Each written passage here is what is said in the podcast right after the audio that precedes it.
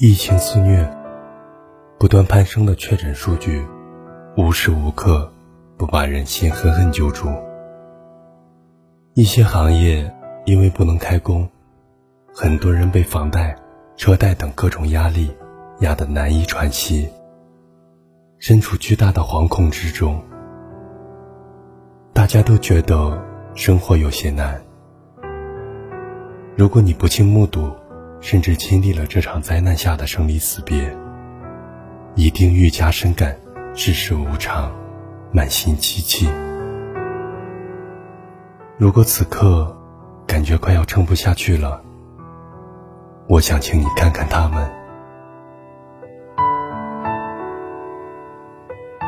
忍耐，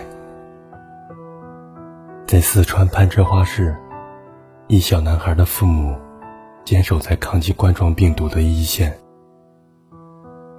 爸妈去抗击疫情了，男孩一人在家。记者来采访，谈起爸爸妈妈去一线的事儿，男孩嘴角抖动，强忍着哭腔答道：“自己一个人在家很不好受，感觉很孤独。”记者追问。那你是怎么来调节自己的？男孩抹了一把鼻涕，答道：“深呼吸。明明要哭了，却一直在忍。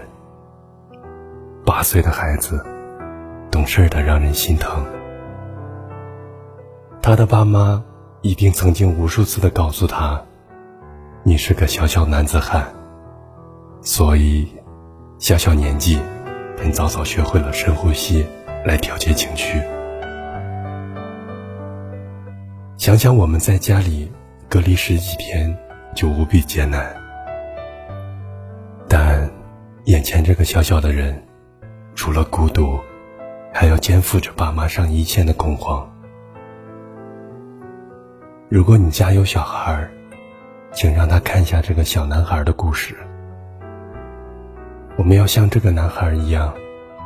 扛过去害怕，扛过去这场战役。爱情。浙江绍兴市人民医院里，医生们都穿着防护服，因为防护服是一次性的，并且物资紧缺，他们只好长时间不喝水，避免将防护服破坏。从外面看，根本认不出谁是谁。一对医生夫妻在隔离病房前相遇。夫妻俩最近住在医院宿舍，已经五天没见了。一开始，他们都没认出对方。请问，你是陈炳？是的，你是小齐。认出彼此后，他们深深的给彼此了一个拥抱。在这特殊的时候，夫妻间有的是惊喜和感动。随后，各自分开，迅速投身到工作当中去了。多少小家的分离，在换得大家的平安。如果你和你的爱人因为疫情被分隔两地，我们都一起耐心等待一下。一线。也有很多的爱人，他们比我们承受着更多，请耐心等待一下，我们一定可以和相爱的人相见。待到山花烂漫时，执手相视一笑。理解。庆安人小管，他节前从武汉返乡。因为担心自己刚从武汉回来，会引起邻里担忧，便第一时间自行隔离，并在业主群主动说明情况。出乎意料的是，邻居们没有恐慌，没有排斥，反而送来了食物，并且在微信群里鼓励他：“我们防疫情，不防武汉返乡人。”是的，我们是人类，不是病毒。可怕的是病毒，不是湖北人。我们知道，有很多的湖北人正分散在世界的各个角落，在这个春节里不能回到家乡。他们中的很多人可能会被质疑，会被歧视，但是更多的时候，他们得到的是善待，是理解。责任，在郑州市公安局柳林分局，民警孙东方一直在进行疫情的防控工作。因为每天在一线跑，担心自己消毒不彻底会感染家人，他已经十多天过家门而不入。因为工作耽误了饭点，回家吃饭时，考虑到家人安全。孙东方让爱人用绳子把做好的饭菜放下楼，等他匆匆吃完后，再把餐具收好拉上去。窗台上的儿子看见了，站在那里高喊：“爸爸，爸爸！”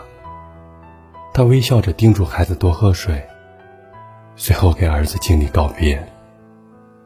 儿子举起小手向爸爸回礼。对岗位的责任，对家人的责任，让他们毅然决然地做出了这样的选择。我们一直觉得，无聊的家，是他们想回却不能回的家。守护。武汉协和医院的林医生在网上发了一条消息：二月三号凌晨。一个九十岁的老奶奶，独自来找他做体检。他很好奇，问：“怎么没人陪你一起来？”老人家说，自己六十四岁的儿子被感染新冠状病毒肺炎，刚刚住进了重症监护室。自己的家人让他查了 CT 以后再回家，他自己排了一个通宵。检查 CT，万幸，肺部显示正常。这个九十岁的老人，为了给儿子要到一张床位，在医院不眠不休，独自守了儿子四天四夜。他一直在儿子的抢救室病床前坐着，紧紧握着上着呼吸机的儿子的手。饿了就吃方便面。他说：“家里人怕被感染，但他已经九十岁了，无所畏惧了。终于，六十四岁的儿子被送进了隔离病房。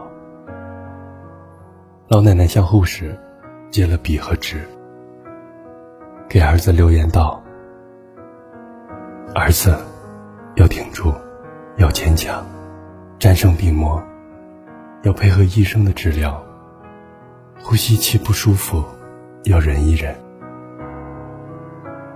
忘记给现金，托医生带上了五百元，可托人买日常的用品。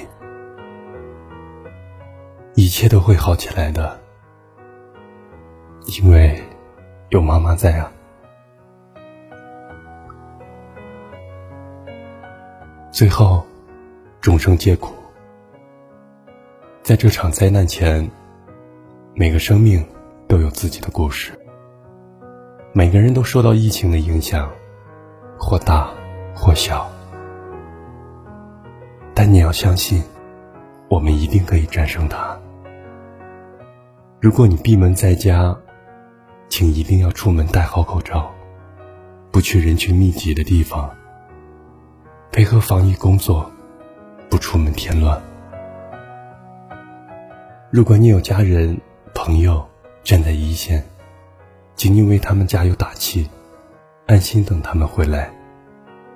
即使现在很难，但有这么多的平凡人在默默的付出，在坚守。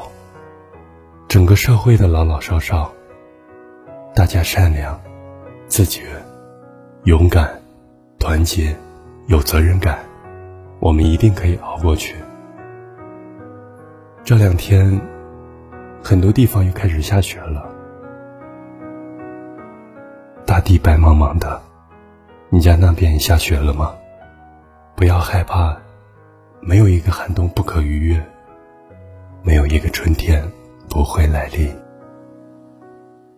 武汉的樱花快开了，我们一起扛住，等那春暖花开。有更好的文章、建议或者意见，请加我的微信：三零九零六零零九四。武汉加油，中国加油！